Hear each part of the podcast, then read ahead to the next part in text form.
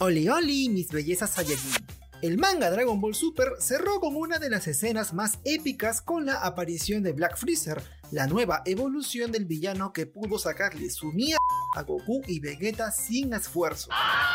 La comunidad esperaba la continuación de esta historia, pero Toyotaro tuvo otro plan, contar las aventuras de Trunks y Goten en la Tierra. ¡No, cielos! ¡No! Ya sé, a mí también me vale una buena mierda esa historia. Lo último que supimos de Goku y Vegeta es que continuarán con sus entrenamientos en el planeta de Bills para luchar contra Black Freezer. El poder lo es todo, entiéndelo. El detalle es que Toyotaro prefirió no adelantarse y plantear una nueva trama que reúna a Trunks, Goten y al recién estrenado villano Dr. Edo, el mismo de la película Dragon Ball Super Super Hero. Anda la osa. El capítulo 88 de Dragon Ball Super lleva por título El nacimiento de los superhéroes y pertenece al arco de los superhéroes. Ah, caray. Eso sí me interesa. ¿eh? Ya es obvio pensar que la trama transcurre después de la derrota de Cell Max y la patrulla roja de Super Hero. Lo mejor es que el nuevo número hace referencias al pasado de la franquicia y eso aquí te lo cuento en este Pechocho Podcast. Ahora sí viene lo chido. Arranquemos con Trunks y Goten, quienes, inspirados en Gamma 1 y Gamma 2 de Super Hero, decidieron convertirse en superhéroes con el mismo apodo que Gohan usó en Dragon Ball Z. Hablamos de El Gran Saiyaman. Ese es un verdadero hombre. Esto no es todo, Trunks consigue que Pilaf le construya la misma pulsera que usaba Gohan para transformarse en el Gran Saiyaman en cualquier instante. De esa manera, Trunks, al igual como hacía Gohan, pueden cumplir con su misión de salvar a la ciudad de los criminales y estar listo al instante para acudir a la escuela. ¡Bien hecho! Lo bacán del nuevo episodio del manga es que hay un espacio para el amor. Dragon Ball Super dio a entender que había un romance entre Trunks y Mai en el futuro devastado por Goku Black, pero nunca supimos el origen de esa relación o si es que tuvieron una cita en el pasado o si ya pasaron por él. En el nuevo episodio por fin vemos que Trunks sí intenta salir con Mai desde la adolescencia e incluso le invitó al cine. Ahora sucede algo curioso porque Mai no está interesada en los esfuerzos de Trunks. Quizás es porque eres feo. Recordemos que ella de niña se quedó enamorada de Trunks del futuro y por lo tanto debería estar al menos curiosa por salir con quien tiene su interés romántico.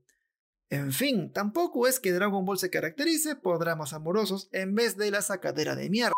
Aquí no hacemos eso. Hay que notar un detalle tan divertido como absurdo en la personalidad de Trunks. A ver, quiero ver si es cierto. Cuando la ciudad es invadida por zombies, Goten cuestiona a Trunks su miedo a los fantasmas. El hijo menor de Goku le recuerda que sus padres murieron y reaparecieron como fantasmas, por lo que no tiene sentido que les guarde tanto miedo. ¡No te lo puedo creer! Trunks argumenta que son dos tipos de fantasmas diferentes.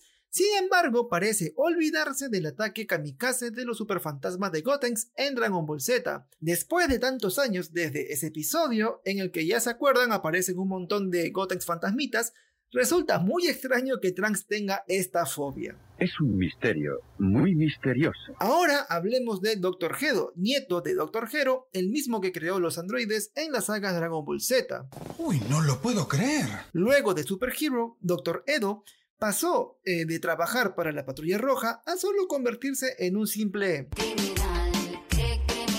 Aunque en realidad no es tan así, sus intenciones no parecen las más terribles, salvo preparar comida con ayuda de seres de ultratumba. ¡Ay, qué miedo! ¡Yo me voy! Solo queda por conocer qué misterio guardaba en el disco que Trunks se llevó tras infiltrarse en la base. Ya para acabar, lo último que supimos de la nube voladora fue en Dragon Ball Z, y ahora sabes qué ocurrió con ella según el nuevo manga. No lo sé, tú dime. Cuando Goku aprendió a volar, dejó la nube voladora a Gohan, y más tarde es propiedad de Goten, pero aquí... ¡Aguanté!